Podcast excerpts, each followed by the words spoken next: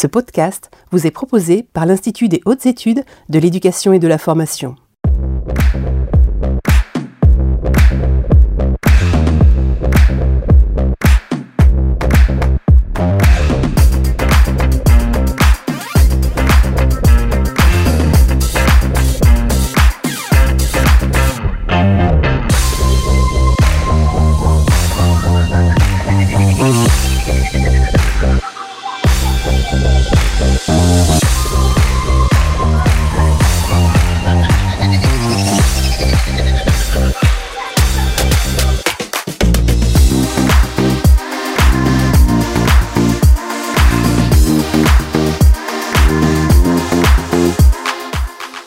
Bonjour à tous et bien écoutez, nous sommes euh, ravis de vous retrouver pour un nouveau numéro des mardis de l'IHEF, un numéro consacré à un sujet en plein cœur de l'actualité éducative puisque nous allons évoquer aujourd'hui la question du grand oral.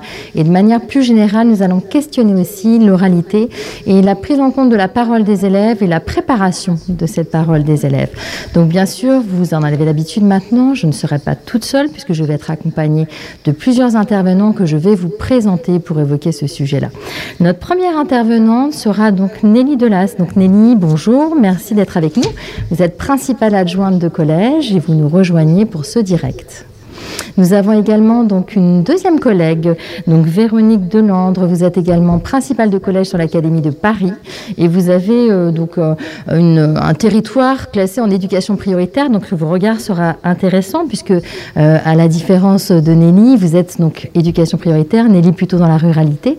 Donc nous allons avoir comme ça deux points de vue avec deux publics totalement différents. Et puis au niveau des hommes, je vais les présenter. Ils sont deux. Nous avons donc Thierry Morin. Thierry, merci d'être avec nous. Vous êtes euh, proviseur adjoint d'un lycée qui est tout proche. Vous êtes le local de l'étape puisque vous êtes euh, au lycée LP2I qui se situe donc dans l'académie de Poitiers.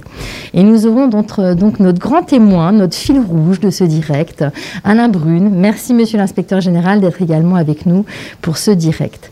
Eh bien écoutez, il me reste à vous préciser que nous allons pouvoir être en interaction tout au long de ce direct avec vous grâce à une solution très simple que beaucoup d'entre vous connaissent maintenant, qui est la solution donc menti et vous allez avoir un code, vous voyez, qui s'affiche. Donc vous pouvez composer ce code sur votre tablette, votre ordinateur, votre téléphone. Donc voilà, vous tapez menti.com, le code et vous posez toutes vos questions. J'ai une tablette à disposition juste à côté de moi et je réceptionnerai en direct vos questions. Le deuxième moyen, c'est bien évidemment Twitter pour celles et ceux qui sont connectés par ce biais également. Nous réceptionnerons vos questions. Il me reste à entamer tout de suite le premier échange et pour cela, je vais donc euh, faire appel donc, Alain Brune, qui est inspecteur général et qui va pouvoir euh, nous préciser un petit peu quelques éléments de contexte, même si vous les connaissez. Euh, le grand oral, vous le savez, c'est l'actualité. Nous avons également aussi euh, la présentation des chefs-d'œuvre en lycée professionnel. Donc, en gros, l'actualité aujourd'hui, le grand oral, les chefs-d'œuvre questionnent forcément la place qui est donnée aujourd'hui à ces épreuves, puisque ce sont des épreuves pour nos élèves qui mettent en scène donc l'oral et qui nécessitent des compétences orales. Alors, Monsieur Brune, dites-nous tout. Comment ça se prépare le grand oral dans les Bonjour, euh, bonjour à toutes et, à tous et merci pour euh, votre invitation. Euh, oui, le, grand oral, c'est effectivement au, cœur de, l'actualité et des, préoccupations du moment, puisque c'est cette nouvelle épreuve phare du baccalauréat qui attire l'attention sur l'importance qui est maintenant dévolue à l'oral ça fait longtemps évidemment qu'il y a des épreuves orales euh, dans, les, dans les examens. Hein. Le bac de français euh, traditionnellement est, un oral. Euh, à la fin du collège, le, DNB a aussi une épreuve orale. mais l'expression même de grand oral qui s'est imposée un peu d'elle-même hein, dans les, appellations avant d'être reprise institutionnellement dit bien que dorénavant euh, il y a une importance et des enjeux très forts hein, qui euh, se cristallisent autour de la maîtrise de l'oral et de leur parole par les, euh, par les élèves. et ça se fait à travers cette nouvelle épreuve qui est une épreuve conçue pour permettre aux candidats de montrer leur, leur capacité à argumenter, à prendre la parole en public de façon, façon claire, en, s'adressant à tout le monde euh, et euh, en, faisant preuve d'une forme de maturité. Hein. Vous savez que parmi les, les modèles qui ont influencé la, réflexion sur le grand oral. Il y a l'examen de la, de des, des Italiens. et c'est bien cette, cette, cette, maturité que vise à acter le, le, grand oral. Hein. et c'est sans doute aussi ce qui peut lui donner euh, la, place importante qu'il a dans ce rituel euh, français et, républicain du, euh, du baccalauréat. avec, enfin, au-delà du, poids réel qu'il a en raison du jeu des, des coefficients. Grand oral aussi parce que c'est un exercice complexe hein, et qui nécessite, en raison de cette complexité, je crois, un, accompagnement fort et un accompagnement collectif, hein. un accompagnement euh, fort, euh, c'est-à-dire quelque chose qui soit pris, euh, en charge par l'ensemble de la communauté éducative tout au long du parcours de, l'élève et de façon réfléchie et, informée.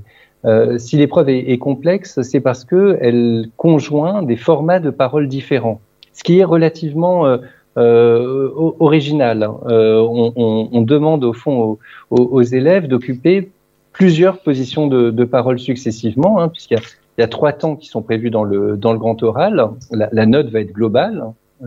Euh, le, le, jury va donner une seule note pour la totalité de, de la prestation, mais euh, on, on, fait passer l'élève par trois positions de parole.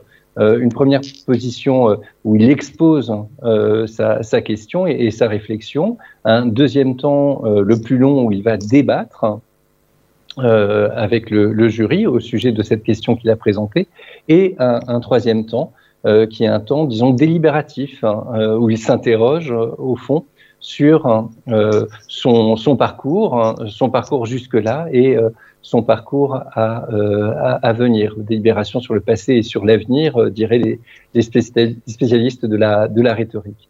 Et puis le, dernier élément de complexité qui justifie euh, qu'il faille euh, mettre en place un accompagnement fort et collectif hein, euh, de cette nouvelle épreuve, c'est la spécificité d'un jury double et, mixte, hein, mixte au, sens où il y a à la fois un représentant de la spécialité à laquelle renvoie le sujet présenté, la question et le sujet présenté par, par l'élève, hein, par le candidat, et euh, un deuxième examinateur qui, lui, n'appartient pas à euh, la, la, spécialité, qui peut être d'une autre spécialité, qui peut être euh, euh un professeur du tronc commun, qui peut être un professeur documentaliste, mais en tout cas, euh, quelqu'un qui n'est pas dans le, la connivence ou dans le jargon disciplinaire. Et donc, euh, l'enjeu de cette épreuve, c'est aussi de mettre l'élève en situation de s'être suffisamment approprié les savoirs scolaires pour qu'il puisse en parler à chacun, à ceux qui partagent un certain nombre de savoirs avec lui, comme à ceux qui ne partagent pas ces, euh, euh savoirs. Et, c'est là, je crois, qu'on a euh, cette dimension de maturité particulièrement forte et importante alors, ce qui est intéressant, c'est qu'on voit que finalement, euh, les, élèves euh, sont plutôt acteurs. On voit que les équipes se sont emparées hein, de, cette, de cette nouveauté qui questionne beaucoup. Et il y a des enjeux forts pour les élèves. Hein. On voit qu'il faut donner de soi, il faut montrer à voir qui on est. Et on le verra tout au long de ce direct également, que parfois, c'est plus simple pour eux de se mettre un peu en scène vis-à-vis -vis des adultes, un peu moins vis-à-vis -vis de leurs collègues. Donc, on pourra étayer ça également. Donc, euh, ces enjeux forts pour les élèves, est-ce qui peut éventuellement les freiner. Est-ce que, Monsieur Brune, vous avez des éléments à ce sujet? Oui, bien sûr. Il, faut euh, effectivement, vous, avez tout à fait raison de le, de le, souligner, ne pas perdre de vue que même si on envisage euh, cet exercice comme l'accomplissement idéal d'une maturité, euh, les élèves sont en train de construire cette, maturité. Hein. La, maturité, c'est l'idéal visé, ce n'est pas forcément euh, le, point de départ. Euh, et il va falloir accompagner les, élèves dans la conquête progressive, l'appropriation progressive de, cette parole. D'où, selon les, classes, hein, selon les, caractères des uns et des autres, l'utilité de les faire travailler en petits groupes, hein, euh, peut-être en, élargissant euh, progressivement euh, la, la, taille de leur, de leur auditoire, ou évidemment en utilisant les outils numériques.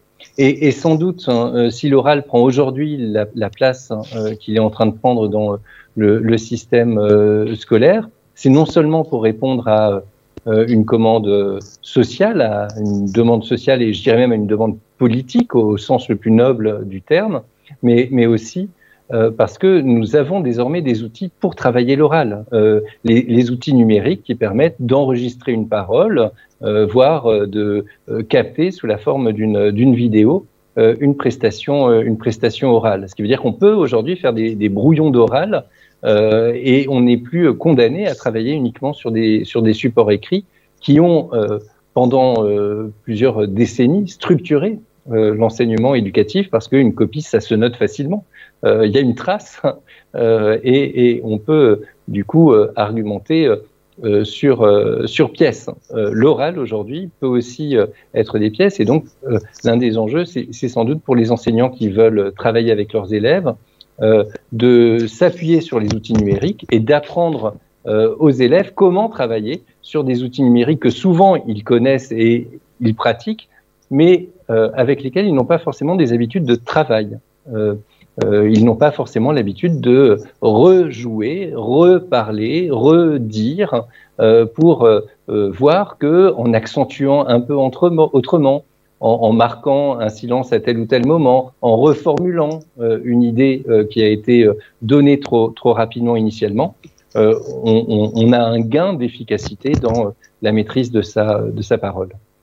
Alors justement, maintenant, nous allons associer votre propos à l'intervention donc de Thierry Morin, puisque Thierry, vous êtes proviseur de lycée, vous êtes pleinement impliqué, parce que euh, si Monsieur Brune évoquait la place des professeurs, euh, néanmoins, on va aussi questionner aujourd'hui le, pilotage et tout l'engagement euh, que peut avoir l'équipe de direction dans un établissement, et notamment au lycée. Donc, Monsieur Morin, vous êtes en plein dans cette actualité. Donc, comment ça se passe? Est-ce que vous pouvez nous raconter un petit peu la mise en place de ce grand oral et puis peut-être dérouler un petit peu en arrière euh, les phases préalables qui permettent aujourd'hui euh, d'envisager de la manière peut-être euh, la plus sereine possible cette épreuve. Alors donc Monsieur Morin, vous allez nous expliquer un petit peu tout ça. Donc en tant que proviseur de, lycée, donc du LP2I de Poitiers, dites-nous tout. C'est ça, oui. Bonjour à tous et toutes. Donc proviseur adjoint du, du LP2I à côté de Poitiers. Donc effectivement, nous, sommes dans un lycée où nous avons une, pratique de l'oral qui est, régulière et, constante dans, dans ce lycée à travers un certain nombre de dispositifs et des cours que l'on peut y donner. Et l'idée, c'était vraiment de, de, faire en sorte d'avoir, de passer de cette épreuve nationale, qui est cadrée nationalement, à la façon dont on peut s'en emparer au sein d'un établissement, d'une communauté éducative. C'est-à-dire comment euh, faire en sorte que les élèves soient accompagnés euh, au mieux, de la même façon, quels que soient leurs enseignants, quelle que soit leur spécialité, ce qui nous paraissait essentiel. Donc pour ça, nous avons euh, d'abord laissé le temps aux, enseignants de se former au niveau disciplinaire, c'est-à-dire qu'il y a eu dans l'académie des formations disciplinaires sur le grand oral en décembre, en janvier. Donc nous avons décidé de ne pas précipiter les choses, de laisser le temps à chaque enseignant de s'approprier les, formations auxquelles il a participé et ensuite de mutualiser euh, les différentes euh, pratiques de chacun, les différentes connaissances sur cette épreuve de chacun et de faire en sorte, sur, cette, une demi-journée de travail, d'arriver à construire un certain nombre d'outils pour qu'on puisse accompagner au mieux l'ensemble de nos élèves. Ce qui nous paraissait vraiment important, c'est d'avoir cette, cette, pratique commune au sein de l'établissement et non pas euh, chacun dans sa spécialité, dans son coin. Donc ça, vous avez euh, réussi dans votre pilotage hein, à questionner ce collectif et cette mise en œuvre collective. Euh, maintenant, au niveau des, différentes étapes préalables à la préparation du grand oral, comment ça s'est matérialisé ce travail collectif d'un point de vue des enseignants et puis aussi du point de vue des élèves, l'implication des élèves, parce que je sais que c'est quelque chose qui vous tient à cœur dans l'établissement dans lequel vous, vous exercez. Tout à fait. Donc, au niveau des, des, enseignants, ça a commencé par une demi-journée, de, comme je vous l'ai dit tout à l'heure, de, d'échange, de, mise en commun des connaissances et de création d'outils pour l'ensemble des, élèves. Euh, un des premiers outils a été un questionnaire qui a été adressé aux élèves pour leur demander leur, niveau de, de prépa, enfin, de connaissance de l'épreuve, les, éventuelles pistes qu'ils avaient déjà par rapport à ce qu'ils voulaient présenter euh, au mois de juin. Et ensuite, ça a été de, construire euh, ensemble des, outils communs, donc euh, la mise en place, entre autres, d'un cours euh, sur une plateforme numérique où l'ensemble des élèves de terminale du lycée sont inscrits Et l'ensemble des enseignants qui interviennent en spécialité, mais pas uniquement, sont également inscrits, c'est-à-dire que chacun est au même niveau d'information et au même niveau de préparation au niveau de l'établissement. Donc ça, ça nous a paru extrêmement important. Ensuite, on a, on a réfléchi également à la façon d'accompagner au mieux les élèves. Euh, à la façon éventuellement d'organiser ou pas une épreuve blanche euh, avant l'épreuve de juin, ce qui nous a paru déjà compliqué vu les, les délais à mettre en place.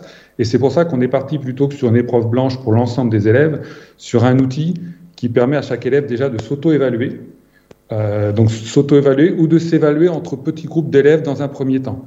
C'est-à-dire qu'ensuite, c'est l'enseignant qui peut euh, intervenir sur cette euh, première auto-évaluation évaluation et apporter l'aide nécessaire à, chacun des élèves dans sa spécialité euh, et aussi en tenant compte du fait que certains élèves pouvaient avoir des questionnements qui portaient sur deux spécialités ce qui est extrêmement intéressant, c'est que finalement, vous, avez mis en place une forme de, prise en compte. Hein, donc, euh, par rapport à cette auto-évaluation, ça vous donne aussi, euh, alors pas des groupes de besoins, mais en tout cas une prise en compte euh, individuelle ou par petits groupes hein, des préoccupations et des difficultés exprimées par les élèves eux-mêmes. Tout à fait, c'est exactement l'idée. C'est-à-dire que ça permet aussi de voir que pour certains élèves, ils sont déjà plus en avance sur ce travail de préparation de grand oral que d'autres, ce qui permet également à, ces élèves de, jouer entre guillemets un petit peu le rôle de tuteur pour les autres, c'est-à-dire d'accompagner les autres élèves, de s'aider entre eux. C'est quelque chose qui nous tient à cœur, nous aussi, au niveau du lycée, c'est-à-dire que euh, de mutualiser le, ce que peuvent faire ensemble les élèves, c'est-à-dire d'arriver à ce que certains élèves accompagnent les élèves qui en auraient le plus besoin. Alors là, vous nous relatez finalement cette actualité autour du grand oral, la manière dont vous avez euh, travaillé avec les équipes, avec les enseignants, avec les élèves pour préparer au mieux cette, cette actualité. Euh, si je tire un petit peu les fils, parce que euh, bien évidemment, cette épreuve, qui reste une épreuve, on peut la mettre aussi en parallèle avec ce qui se passe sur la présentation des chefs-d'œuvre en lycée professionnel. Et puis également, Monsieur Brune, si on tire un petit peu ce fil, ça questionne l'amont. Ça veut dire qu'il va falloir aussi, on prépare aujourd'hui dans les classes préalables, la terminale aussi les élèves à ces questions de l'oralité, de la prise de parole. Euh, donc qu'est-ce qu'on peut dire? Je crois que vous avez suivi une expérience, Monsieur Brune, justement sur les classes de seconde. Oui, tout à fait. Euh, et, je, rejoins tout à fait ce que disait Monsieur Morin euh, sur l'importance de, construire les choses progressivement et, au, sein d'un d'un collectif qui permette aux élèves de prendre conscience de leurs forces et de leurs faiblesses. Hein. Euh, parce que euh, tout le monde n'a pas les mêmes forces et les mêmes, euh, et les mêmes faiblesses. Et je crois profondément que chacun a des forces et, des faiblesses. Il n'y a pas des élèves qui sont faits pour l'oral et des élèves qui ne sont pas faits pour l'oral. Il y a des élèves qui savent ce qu'ils peuvent utiliser comme point fort pour l'oral et des élèves qui ne savent pas ce qu'ils peuvent utiliser comme point fort pour, pour l'oral. Et de ce point de vue-là, le, le, le, travail de conscience, d'auto-évaluation au, au sens de d'autoconnaissance euh, de, euh, de ses capacités, c'est un travail vraiment indispensable. Euh, nous avions effectivement proposé il y a deux ans euh, euh, des, des, tests de positionnement à l'oral euh, qui, qui, étaient sous forme expérimentale et, facultative, hein, que vous pouvez encore aujourd'hui trouver sur, sur Eduscol, à la page euh, consacré au, au, test de positionnement de, de seconde. Euh, donc nous avions proposé des, des, tests de positionnement à l'oral pour, euh, pour les élèves en début de seconde, précisément pour les aider à établir une sorte de, diagnostic, hein, de compréhension de leur aisance ou de leur difficulté à, à l'oral à partir de sujets très ouverts. Hein. Nous avions construit des, sujets euh, qui nous semblait euh, mobiliser le, moins de euh, prérequis possible, hein, des sujets qui, permettaient à n'importe qui de, parler. Et, et j'ai pu assister, grâce à des collègues IPR, à, à certaines passations dans des, dans des établissements, et c'est tout à fait passionnant, à, à, la fois parce que on, voit les enseignants qui tout d'un coup euh, sortent de leur casquette disciplinaire et, et, commencent à entrer dans un, un rapport pédagogique avec les élèves un peu différent, en, en faisant un pas de côté euh, qui, qui, commence à, à, faire émerger une parole personnelle de, de l'élève. Et puis pour l'élève, parce que à, à, la sortie de, de cet échange-là, euh, il a des pistes pour mieux comprendre ce qu'il va avoir à faire dans euh, les mois qui viennent, dans les années qui viennent, euh, pour s'avancer vers une, euh, vers une parole plus mûre, plus autonome, c'est-à-dire aussi plus, plus lucide, plus informé. Alors, Monsieur Morin, je pense que vous allez euh, avoir la possibilité justement de nous expliquer un petit peu, parce que sur les classes de seconde, vous pratiquez également euh, une démarche euh, qui est intéressante, hein, qui donc a vocation justement à, avoir des effets à la fois sur les élèves de seconde d'aujourd'hui, mais à terme aussi hein, des effets sur des constructions de compétences qui seront utiles pour l'épreuve du grand oral. Oui, tout à fait. Avant de, avant de préparer au grand oral, avant cette épreuve particulière, je pense qu'il est important déjà de se préparer à l'oral et à la prise de parole face à des adultes ou face à d'autres élèves. Donc déjà, rien qu'avant de travailler le grand oral, le travail de l'oral nous paraît important. C'est pour ça qu'au niveau du lycée, nous avons un certain nombre de, dispositifs, et de, en particulier axés sur des, pédagogies de projet. Hein. Nous avons par exemple des, des, modules interdisciplinaires où chaque élève, chaque élève de seconde, au cours de son, de son année, va euh, participer à une émission de radio, va créer et participer à une émission de radio, qui est un formidable outil euh, pour le travail de l'oral. Ils vont également être amenés à euh, créer une vidéo dans laquelle ils interviendront, ils prendront la parole dans la vidéo pour expliquer un certain nombre de phénomènes euh, aux autres élèves. Donc, déjà, ces moments-là sont des moments forts dans la préparation de l'oral.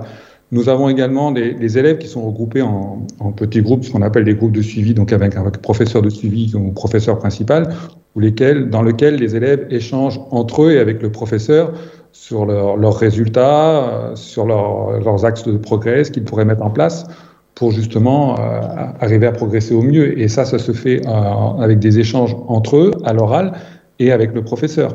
Il faut savoir également que dans notre établissement, nous avons fait le choix que les élèves soient présents au conseil de classe, ce qui fait qu'ils sont amenés à prendre la parole devant les autres élèves de, la classe, mais également devant l'ensemble des professeurs, des délégués parents, euh, du, personnel de direction présent, pour justement euh, faire l'analyse des résultats et proposer euh, des, axes de progrès pour la suite.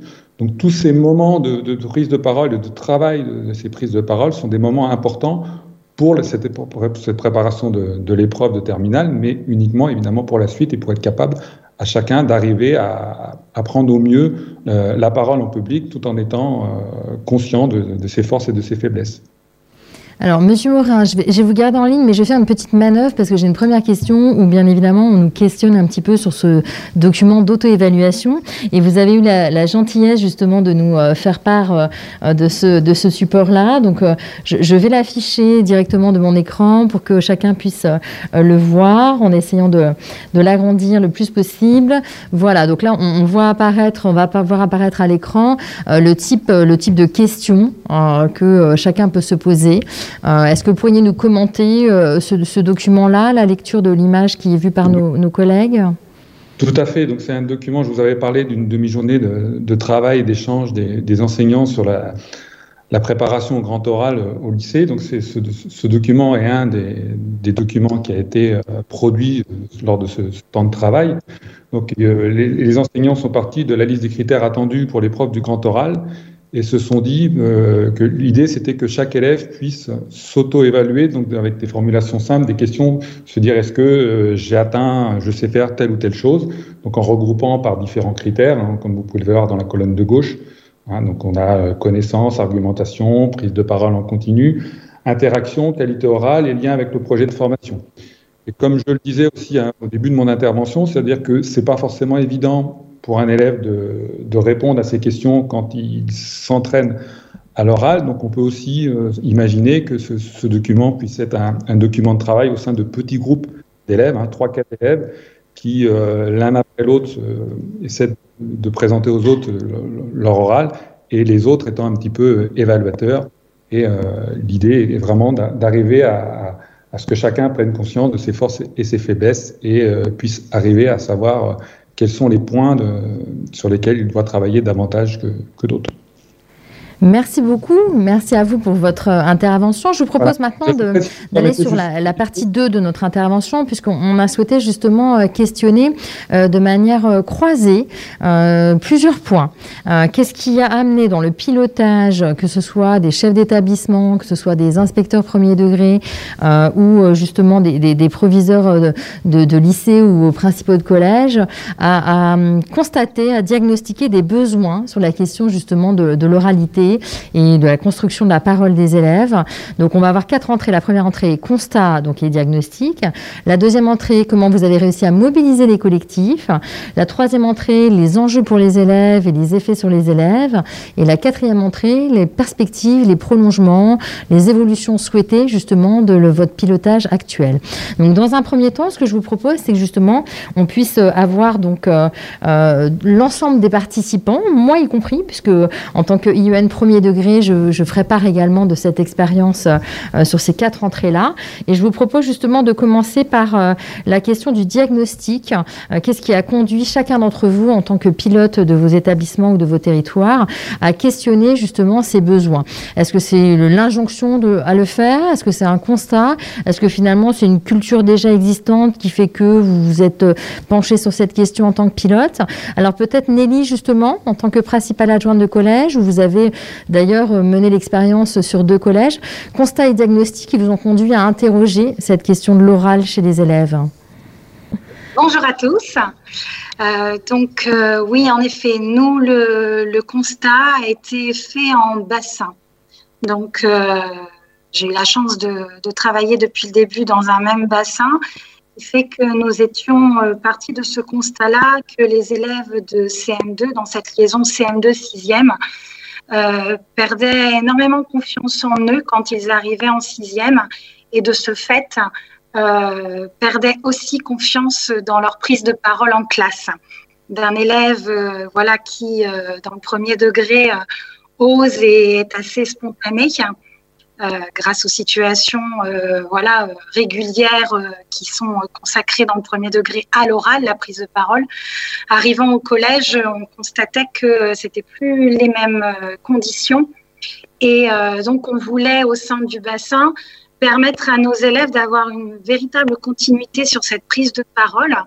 Et on a euh, donc euh, voulu, donc bien avant l'expérimentation en fait euh, éloquence, mettre en place une semaine culturelle et citoyenne, donc pour permettre aux élèves de prendre la parole et la prendre à la fois face à ses pairs, donc ses camarades, mais aussi face à des adultes.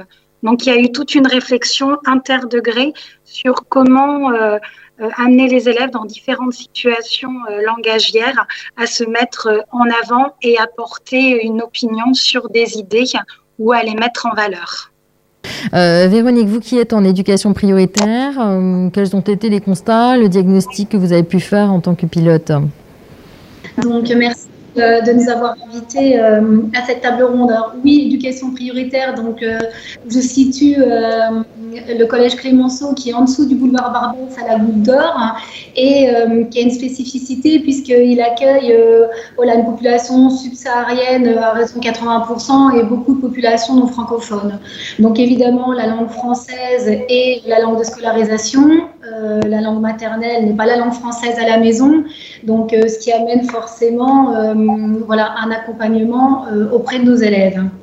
Alors, il est vrai que nos élèves, ils ont une culture de l'oral qui est très spécifique et très particulière. C'est une culture qui fait du bruit. C'est une, une, culture euh, voilà, qui part dans tous les sens.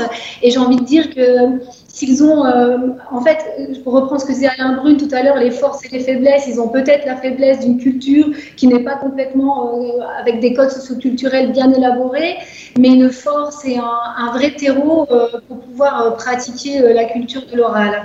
Alors, il est vrai que du coup, sans abîmer leur spontanéité, il était quand même nécessaire de leur amener, si vous voulez, toute la structuration de la pensée, l'ouverture littéraire, et en fait, de, joindre en même temps cette, cette richesse qu'ils ont en eux en même temps euh, les apports socioculturels nécessaires parce que par exemple ce sont des jeunes qui euh, au quotidien euh, n'ont pas forcément les codes pour transmettre ou transcrire leurs sentiments et ce qui peut générer des conflits parce qu'ils n'arrivent pas à l'exprimer donc il y avait autant d'enjeux sur un quotidien d'élèves que sur des poursuites d'études de manière à ce que nos élèves puissent acquérir tout ce qu'on attend d'eux au lycée Hein. C'est quand même quelque chose d'important. Ils ont beaucoup d'ambition, donc il faut les accompagner sur cette ambition et véritablement une nécessité de, leur donner au travers de cette ambition toute cette structuration de pensée et cette ouverture littéraire.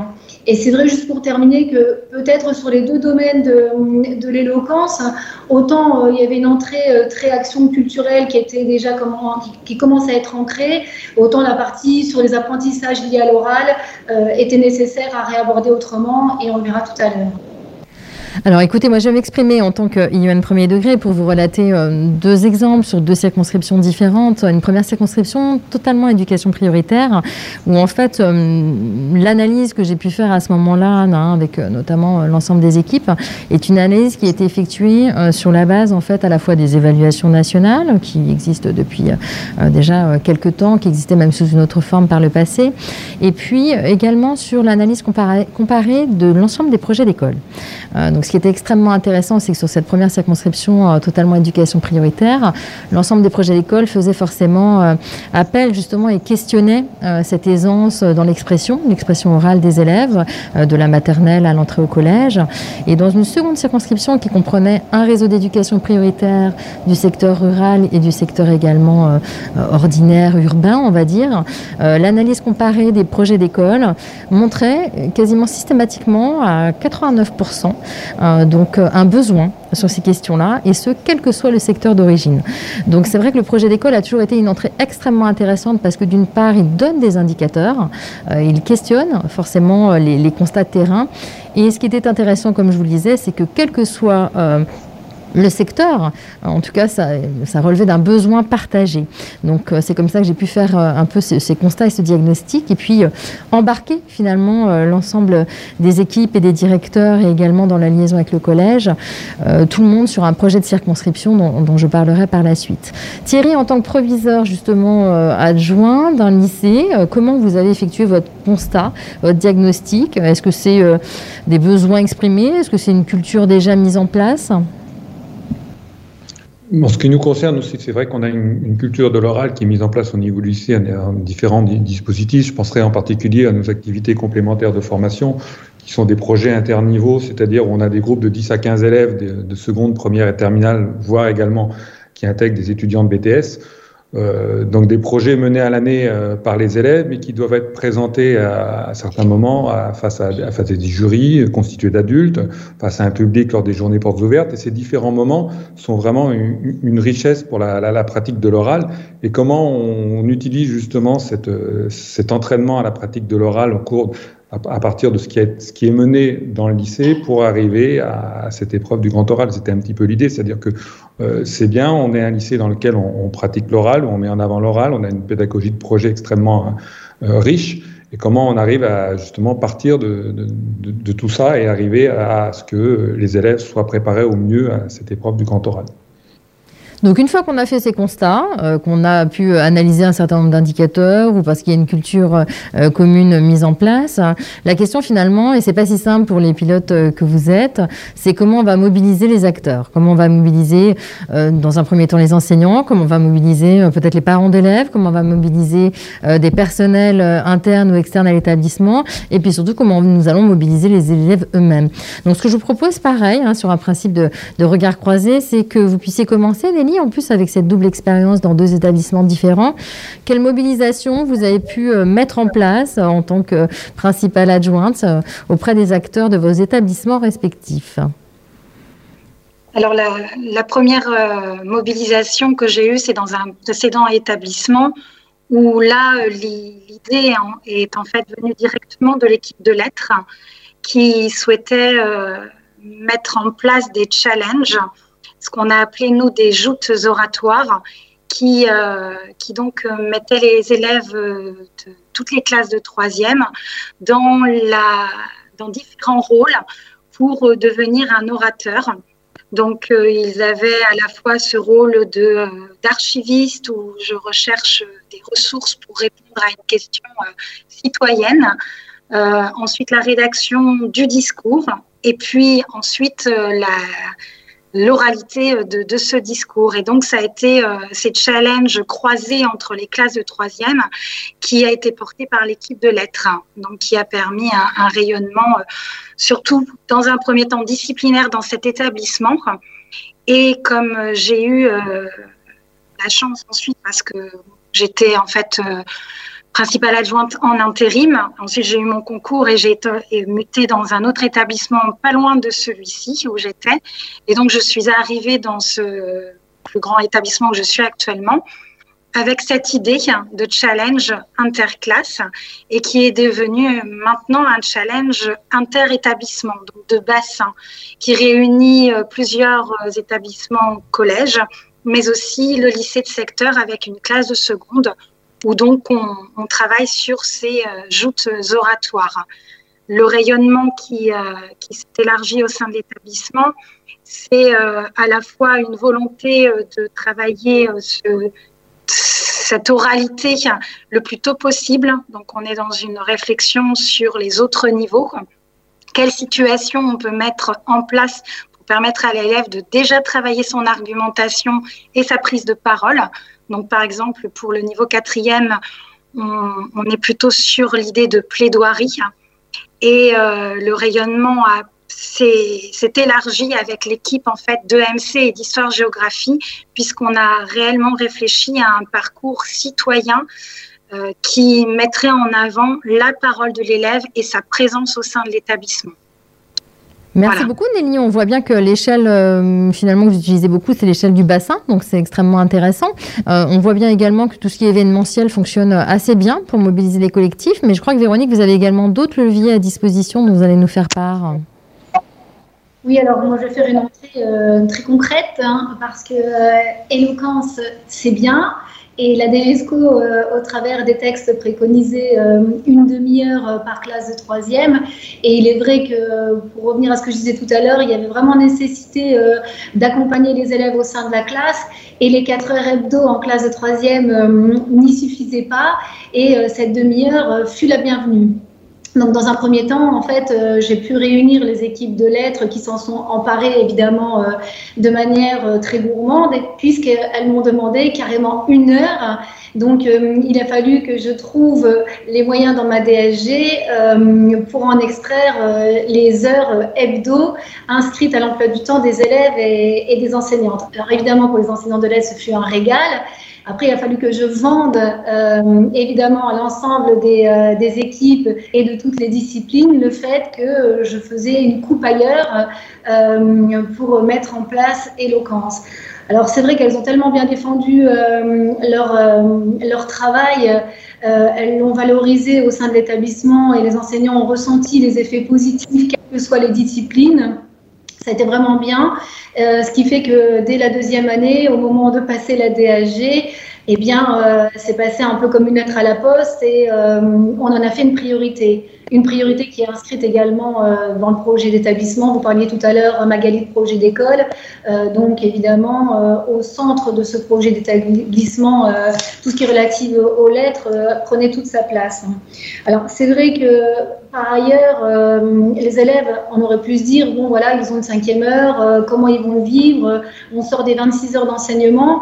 Et finalement, très rapidement, les élèves qui étaient par ailleurs sur des ateliers de théâtre ou sur les projets Eloquentia, comme il y en a eu un petit peu partout, euh, ont pu euh, goûter à, différents supports et se sont retrouvés complètement dans ce qui avait été proposé aux enseignants. Avec, je ne vais pas détailler parce que Nelly a expliqué des choses intéressantes et très, très pratiques, mais effectivement, dans le même état d'esprit, les élèves ont pu en même temps se faire plaisir et euh, continuer d'apprendre, mais sans le crois, dans l'axe 3, donc euh, j'en arrête là. Mais il était nécessaire en tant que pilote, en tous les cas, euh, d'inscrire, même si c'était concret, dans les moyens de la DHG et au sein de l'équipe, et de légitimer euh, toute la place d'une heure d'éloquence euh, hebdomadaire dans l'emploi du temps des professeurs et des élèves. Et ce qui est bien aussi, c'est que du coup, si vous voulez, techniquement parlant, au niveau de l'emploi du temps, euh, les enseignants peuvent jongler sur leurs 5 heures dans l'emploi du temps et au moment opportun dans la semaine peuvent reprendre éloquence et ce qui donne de la richesse et de la, et de la fluidité dans la mise en place d'éloquence. Et alors, ce que vous disiez également, que nous partageons d'ailleurs toutes les deux, hein, Véronique, lors des temps de préparation, c'est que euh, c'est l'importance aussi euh, que ces événements, ou qu'en tout cas les axes qui, soient, qui sont retenus, ne portent pas que sur les personnes, mais soient vraiment inscrites euh, dans l'action et dans le projet d'établissement ou dans le projet de circonscription. Et c'est un peu comme ça que j'ai fonctionné également sur la circonscription, la dernière circonscription dont j'ai eu la charge, c'est vraiment d'élaborer un projet de circonscription qui, va, qui reprenait, comme je vous l'ai dit, les axes majoritaires qui ont émergé dans les, dans les projets d'école. C'était essentiel puisque ça, ça a guidé l'action et ça permettait aussi de se donner euh, une poursuite et de garantir une continuité euh, qui dépasse les personnes. Euh, ensuite, le deuxième point que je voulais soulever avec vous aussi, ce sont l'échelle du bassin. Je partage avec Nelly cette pertinence de l'échelle du bassin qui est absolument nécessaire, y compris pour le premier degré. Et trop peu souvent, nous sommes présents en tant que IEN premier degré dans ces réunions de bassin qui souvent, en effet, ont des ordres du jour qui peuvent aussi questionner Hein, la présence des IEN premier degré. Pourtant, c'est une force. C'est une force parce que justement, quand on met en place des projets en bassin, on peut questionner justement la continuité de la maternelle au lycée, voire même l'enseignement supérieur dans certains établissements qui, qui ont des, classes préparatoires aux grandes écoles.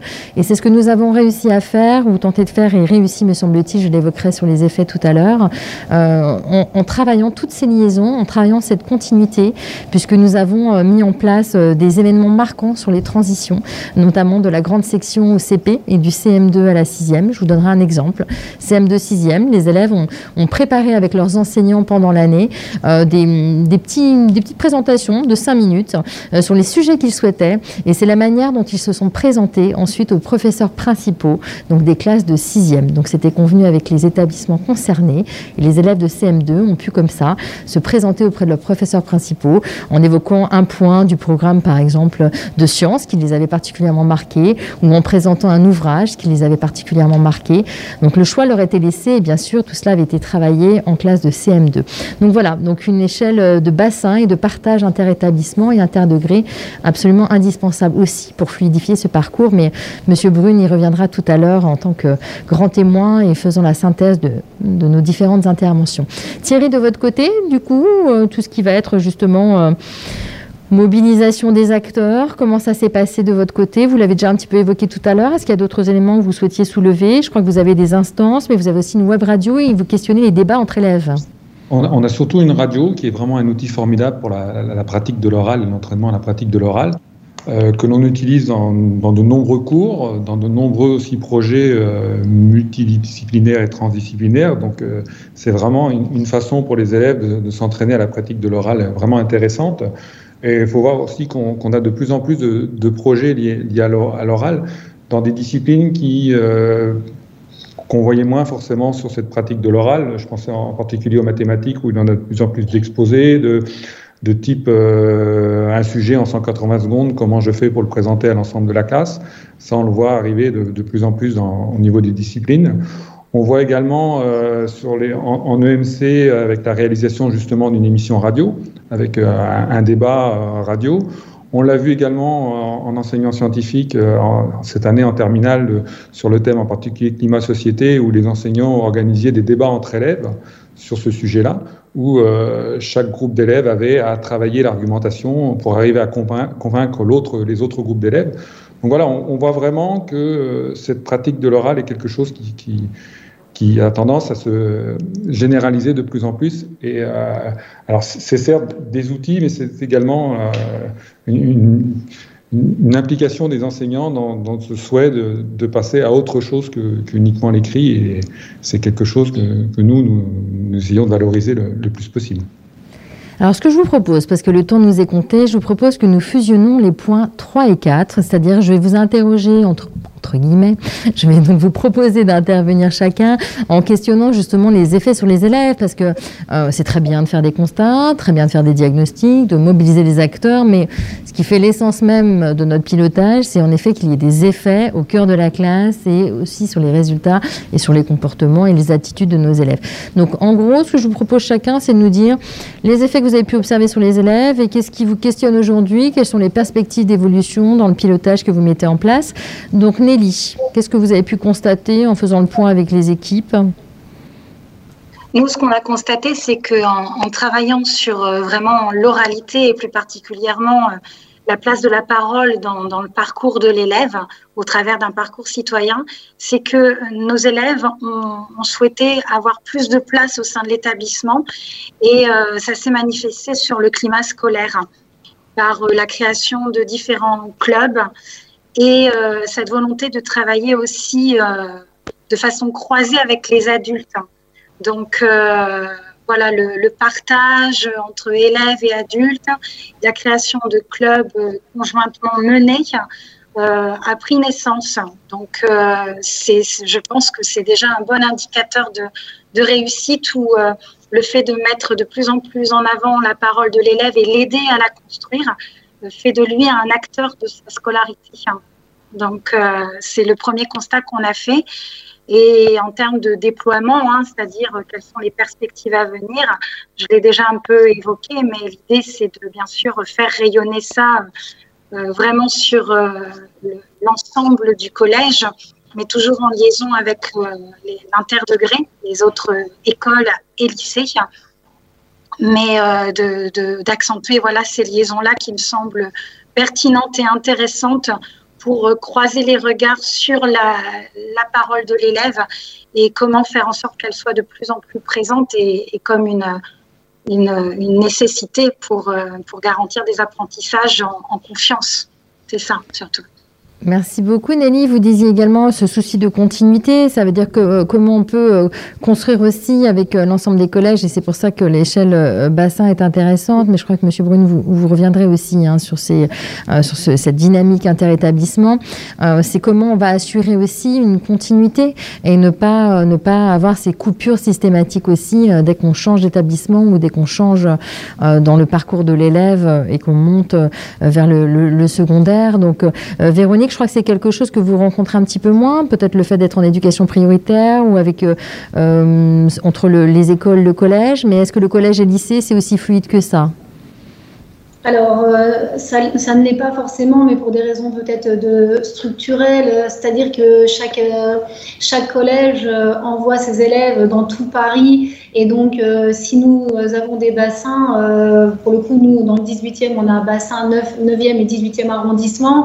Euh, on a énormément de lycées et nos élèves font 10 vœux de lycée, ce qui fait que, si vous voulez, il y a toute cette difficulté de mise en lien, notamment sur le travail autour des exigences lycée ou en tout cas des, liens pédagogiques ou didactiques qu'on voudrait mettre en place qui sont beaucoup plus complexes lorsqu'on a beaucoup d'interlocuteurs et que nos élèves envoyés un peu partout.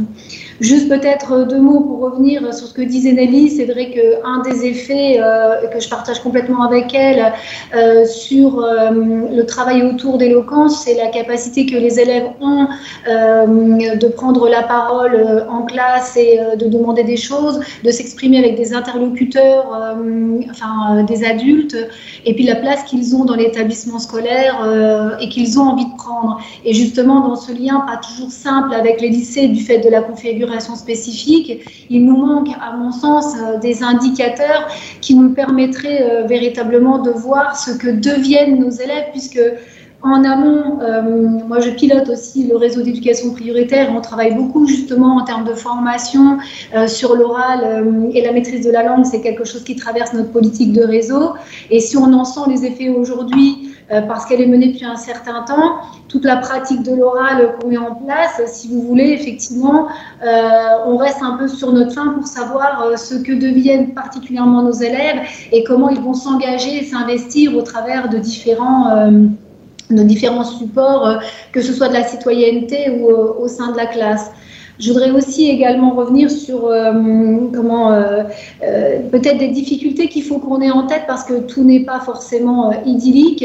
Et vous parliez tout à l'heure de la continuité, je vous parlais des moyens, et si c'est bassement matériel, ça n'est pas que cela, parce que si vous voulez un chef d'établissement qui va partager une politique ou des enjeux ou des pistes ne seront pas forcément celles du, prochain chef d'établissement, et euh, d'où l'intérêt de l'inscrire dans un projet. Mais j'ai envie de parler aussi des enseignants, parce que des enseignants qui arrivent, par exemple, en classe de troisième, euh, eh bien, euh, cette année ou l'année dernière, ils s'en sont emparés avec voilà des compétences qu'elles avaient. Alors je dis elles parce qu'elles sont toutes féminines cette année, mais par exemple, j'avais une enseignante qui débutait et je me suis dit, il manque quand même un temps de formation, particulièrement sur la prise, en charge d'une classe, euh, sur éloquence. Et euh, je pense qu'en tous les cas, c'est quelque chose à réfléchir, le temps de la formation des enseignants euh, et, je vais m'en arrêter là parce qu'on aurait toujours plein de choses à dire, mais simplement, je pense que les élèves, euh, je pense qu'on leur donne le pouvoir quand on leur donne la possibilité de structurer leurs paroles, leurs pensées.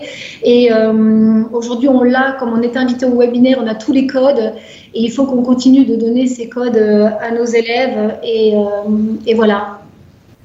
En tout cas, ce qui est intéressant aussi, hein, un point sur lequel je souhaite revenir, c'est que euh, vous avez à la fois, hein, en tant que pilote, un ressenti euh, qualitatif, mais pas que.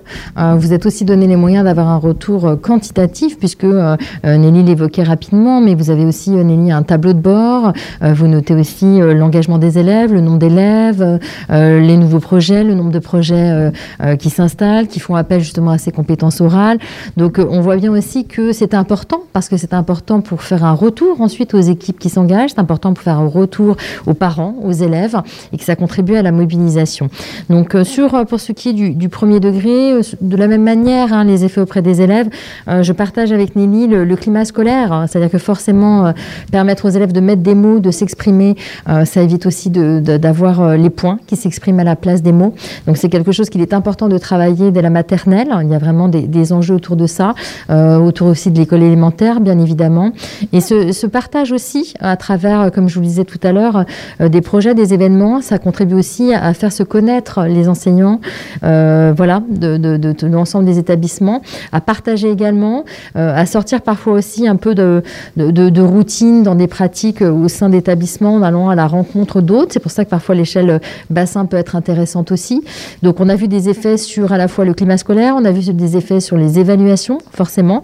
on a vu des effets aussi sur les des élèves qui étaient capables aussi ensuite de s'auto-évaluer, puisque euh, l'année suivante, euh, en plus de cette présentation faite par les élèves de CM2 à leurs professeurs principaux de 6e, on leur a demandé aussi, ensuite d'avoir une posture un peu réflexive sur leur oral, qu'ils ont confronté ensuite euh, avec les adultes. Donc c'était extrêmement intéressant aussi de construire avec eux cette posture réflexive autour des compétences mises en jeu dans ces événements un peu marquants, on va dire, de la scolarité. Thierry, à votre niveau, les effets que vous pouvez percevoir euh, auprès des élèves les perspectives possibles, les évolutions possibles de votre pilotage?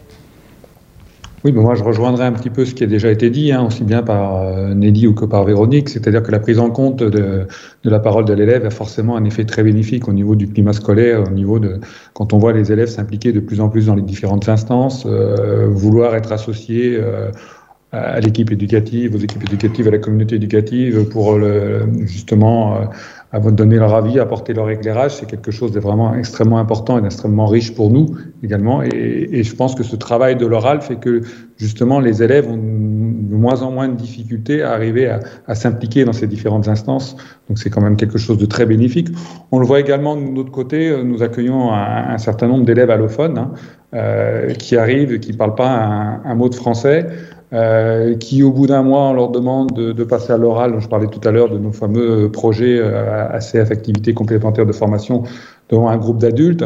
Euh, qui la première année sont en train de lire leurs notes, de déchiffrer leurs notes sur le téléphone portable la première fois, et quand on les revoit l'année suivante en première et après en terminale, euh, voilà, on voit bien la, la marge, le progrès qui a pu être fait et comment euh, tout le travail qui a été fait au niveau de cette pratique de l'oral, et c'est vraiment quelque chose d'extrêmement important et ça permet aussi également aux élèves d'arriver à, s'épanouir, en particulier à ces élèves qui ont des, parcours euh, pas forcément toujours en plus euh, évidents et faciles.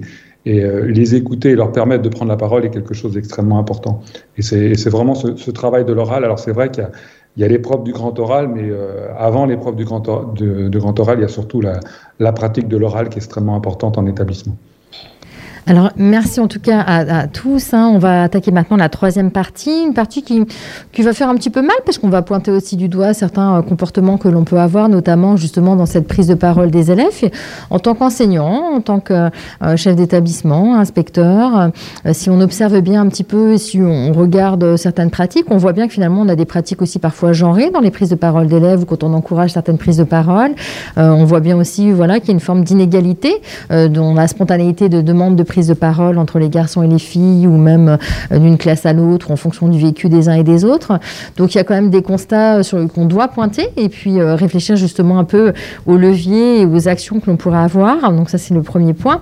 Et le deuxième point que nous allons voir également avec Monsieur Brune, c'est justement toute cette question de comment se donner les moyens justement de, de, vérifier les effets auprès des élèves et de suivre les effets, ces effets et cette progression dans l'aisance dans orale des élèves et dans la prise de parole. Alors, Monsieur Brune, justement, si on faisait un peu la synthèse des deux premières parties et si on projetait un petit peu, bon, la parole des élèves, c'est pas si simple que ça finalement. On voit bien que dans les événements, ils peuvent prendre la parole, mais finalement, est-ce que ça a des effets dans la classe et dans les prises de parole dans la classe et quels sont les, leviers possibles pour les, équipes qui nous écoutent et les pilotes qui nous écoutent? Euh, je, crois que ce que, très bien montré euh, tous les collègues qui ont, pris la parole et, dont j'ai pu voir hein, moi-même en, suivant l'expérimentation éloquence ou, en travaillant sur la, réforme du lycée et le, grand oral, euh, la façon dont leurs établissements se, saisissaient du travail de l'oral et en faisaient quelque chose de vraiment remarquable. Euh, ce qu'ils ont très bien montré, c'est que c'est un sujet collectif, hein, euh, l'oral. Ça n'est pas un sujet qui est restreint euh, au face-à-face d'un enseignant et, de ses élèves c'est vraiment quelque chose qui, pour pouvoir évoluer fortement et, aider les élèves autant que ça, peut le faire, doit être porté par l'ensemble de la, de la communauté éducative. Et de ce point de vue-là, je crois que c'est vraiment un axe de politique d'établissement qui, qui, a intérêt à être euh, tenu comme tel pour créer une dynamique entre, entre les enseignants euh, pour euh, effectivement favoriser des pédagogies de projet euh, qui sont mieux à même sans doute hein, de conduire les, enseignants à, discuter entre eux, à échanger leurs points de repère, à sortir un peu de leurs habitudes disciplinaires, de des cadres hein, qui, qui, sont ceux de la parole dans leur discipline, hein, parce que chaque discipline a son rapport un peu spécifique à, la parole, et c'est à partir du moment où on prend un peu de recul là-dessus et, où on permet aux élèves de comprendre comment ça se joue à chaque fois un peu différemment et un peu de la même façon que on, arme les élèves hein, euh, pour euh, s'autoriser euh, pour s'autoriser davantage.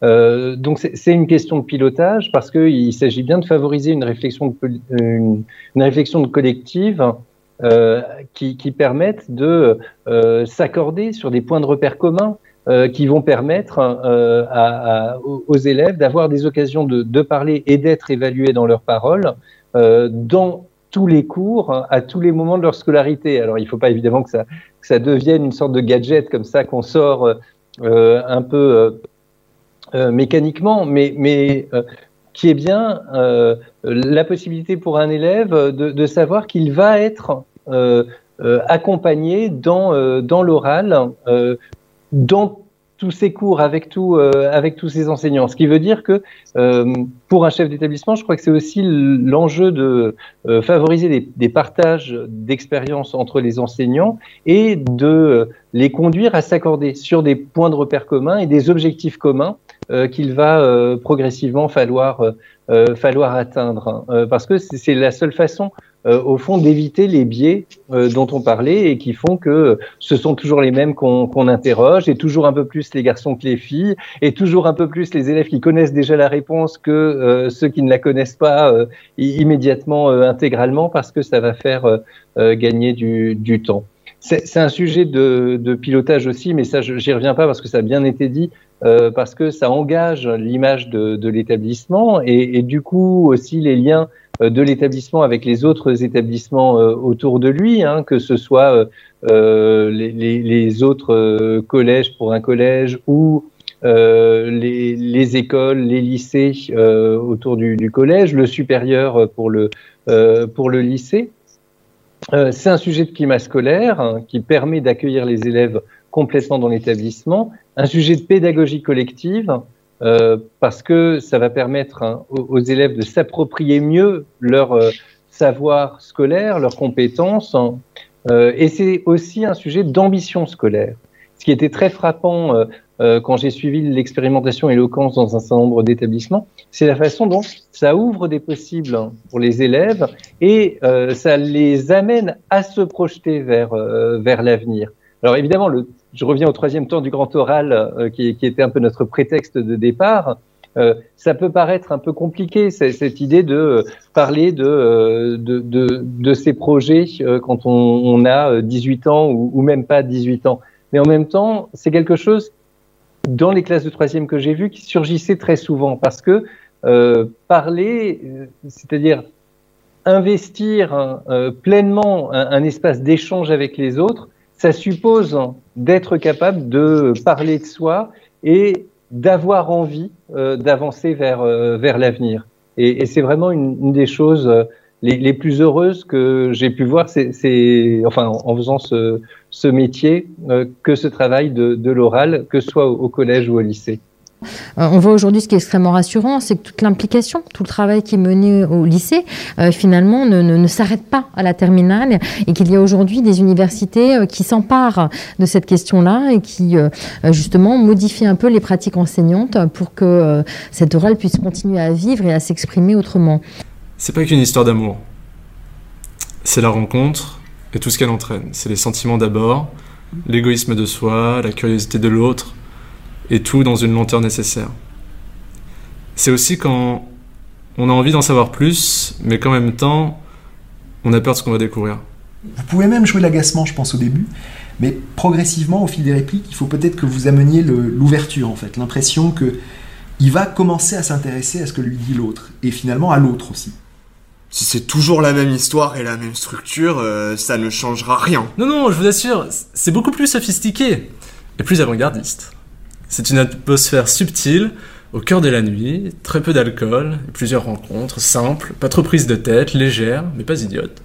Un fond d'amour, sans être niais, et où on s'y perd sans trop vouloir en sortir. Ta gueule Restez où vous êtes Vous allez payer pour les dégâts et vous faire parquer par les flics et bruit d'un coup de poing derrière. Ping Gisèle Bah quoi? Il, il allait appeler la police oui, il est mort. Ah, ça, je le verrais encore plus, plus calme, encore genre. Bah, bah il a appelé la police, euh, genre, ça paraissait. Ah, bah quoi? Il allait appeler la police. On va continuer là, après, essayer de bah, faire toutes les voix même, comme je l'ai fait là. Ça ferait, bah, je, bah, bah, quoi, il allait appeler la police. Et là, il y a Samuel qui dit, mais, mais vous croyez qu'il qu est mort? Bah, bah non, tu vois bien qu'il n'y a pas de sang. Se charge plus en articulant et en prononçant un mot qu'en pensant à des trucs par exemple, disant bah oui c'est vrai, ça faut que je pense que je suis tombée de mon berceau quand j'étais petite et tout ça. Ça c'est pas forcément le moteur pour le jeu parce que ça ça sépare des autres. Par contre, de prononcer, de s'engager physiquement dans la prononciation, ça aide quand même à prendre possession d'un texte. Rendez-vous compte, hier, on a vécu un hasard. On marchait hier il faut, dans la... Il faut pas que vous posiez les fins de phrases, il faut qu'on sente qu'il n'y a pas de ponctuation. On est censé inventer le texte, donc on découvre en disant la chose. Rendez-vous compte, hier, on a vécu un hasard. On marchait hier dans la rue, comme ça. On parlait juste comme ça d'un cycliste. Au moment même où on parle du cycliste, il y en a un juste qui passe, par hasard. Oui. Et après? Quoi après? Mais où est-ce qu'il est, là-dedans, le hasard Donc, Monsieur Brune, sur cette expérience menée, je crois, à Paris 7. Oui, absolument. C'est euh, très intéressant parce que beaucoup d'universités, euh, beaucoup d'institutions du supérieur se seront saisies du, du sujet euh, et montrent qu'il euh, y, y, a bien aujourd'hui une demande de, globale hein, sur, sur l'oral. Et ce qui est très intéressant à Paris 7, c'est que chaque étudiant de l'université a forcément un module d'oral lors de chacune de ces, de ces années. Et ces modules, ils prennent des formes variées. Et ça aussi, c'est une, très grande richesse et je trouve que c'est un travail vraiment remarquable qu'a fait Paris 7 et dont je suis sûr qu'il pourrait le partager avec un, certain nombre d'autres acteurs de, de l'éducation, pas seulement supérieure. c'est qu'ils ont développé qui une web radio, qui euh, un atelier de rhétorique, euh, qui euh, un, travail de diction de texte théâtral, qui un, atelier de lecture du vers. Enfin, autant de formats de, paroles différents qui sont travaillés et qui évitent d'enfermer les étudiants dans un cadre ou un moule unique. L'enjeu du travail de l'oral, c'est vraiment d'éviter les moules et de permettre à chaque élève d'inventer sa propre parole, de, trouver le lieu où il est le plus à l'aise dans, sa parole. Et, le travail de Paris 7 euh, vraiment favorise cela pour les étudiants. À la fin de chaque direct, nous vous proposons une infographie. C'est ma collègue donc Sylvaine Paul, qui est Paul, pardon, qui est ingénieure documentaire, qui va vous présenter à la fois euh, le sujet, le fond du sujet et des ressources complémentaires sur la question du grand oral et l'oralité en général. Donc je laisse la place tout de suite à Sylvaine. Bonjour à tous, ravi de vous retrouver pour un nouveau point ressources. Cette fois-ci, donc le thème c'est bien sûr euh, l'oralité avec les épreuves du grand oral. Allons donc faire un tour tout de suite sur le site Eduscol avec plusieurs ressources que je vais vous présenter, notamment le séminaire qui a eu lieu en mai 2019 à l'ESP de Paris, euh, qui euh, donc euh, faisait intervenir plusieurs conférenciers, tables rondes, et qui a été source de production d'énormément de ressources. Donc voilà ici la page d'accueil du séminaire. Vous allez retrouver des ressources connexes à ce séminaire ainsi que tous les supports qui ont été utilisés lors de ces deux dates en mai 2019, je vous le rappelle, sur la plateforme collaborative Tribu. Donc il y a quatre pages de ressources, des vidéos, des PowerPoint euh, et autres types de ressources. Cette fois-ci, on va vers le rapport qui a été rendu par Cyril Delay. Donc Cyril Delay, qui était un des conférenciers de ce séminaire, qui a été rendu au ministre de l'Éducation nationale en juin 2019, donc, et qui porte sur le grand oral en tant que levier d'égalité des chances. Retour sur le site EduScol avec la présentation cette fois-ci de l'épreuve du grand oral, avec euh, le déroulé, le calendrier, euh, les objectifs, la définition et euh, tout, le cadrage en fait, nécessaire à l'organisation de cette épreuve de terminale des bacs généraux et technologiques. Alors une autre ressource, donc toujours sur EduScol, puisqu'on parlait de parcours, donc cette fois-ci ça concerne le programme de français au cycle 3 donc des ressources que je vous ai mises en lien sur l'infographie. On quitte le site EduScol pour aller vers euh, les cahiers pédagogiques avec le numéro 553 qui est paru en mai 2019 et qui lui aussi aborde cette thématique de la pédagogie de l'oral avec euh, tout un dossier, différents articles et contributions que je vous invite à consulter. Euh, juste vous signaler un parcours d'auto-formation, donc euh, plutôt à destination des enseignants. Euh, parcours d'auto-formation réalisé par la DGESCO sur la plateforme Magistère et qui s'intitule donc Préparer et évaluer le grand oral. Donc le lien vous y mènera directement. Et enfin, dernière ressource donc, qui nous ont été conseillées par une de nos intervenantes de, ce direct. Donc première ressource, donc un ouvrage d'Isabelle Calkins chez Debug Supérieur, paru en février 2020. Deuxième ressource, bah, c'est un film documentaire donc, qui, est, euh, qui est sorti en 2016 de Stéphane de Freitas, voilà, donc, euh, qui, aborde justement la, thématique de la voix. Et enfin, dernière ressource, donc de, un ouvrage d'Olivier Pi euh, qui s'adresse aux jeunes acteurs pour travailler tout, tout l'aspect de la parole. Voilà, j'en ai terminé pour les ressources. Je vous donne rendez-vous le 20 avril pour un direct qui sera consacré cette fois-ci aux sciences de l'ingénieur. Je vous souhaite une bonne soirée. Prenez soin de vous, prenez soin des vôtres et je serai ravie de vous retrouver le 20 avril. Au revoir.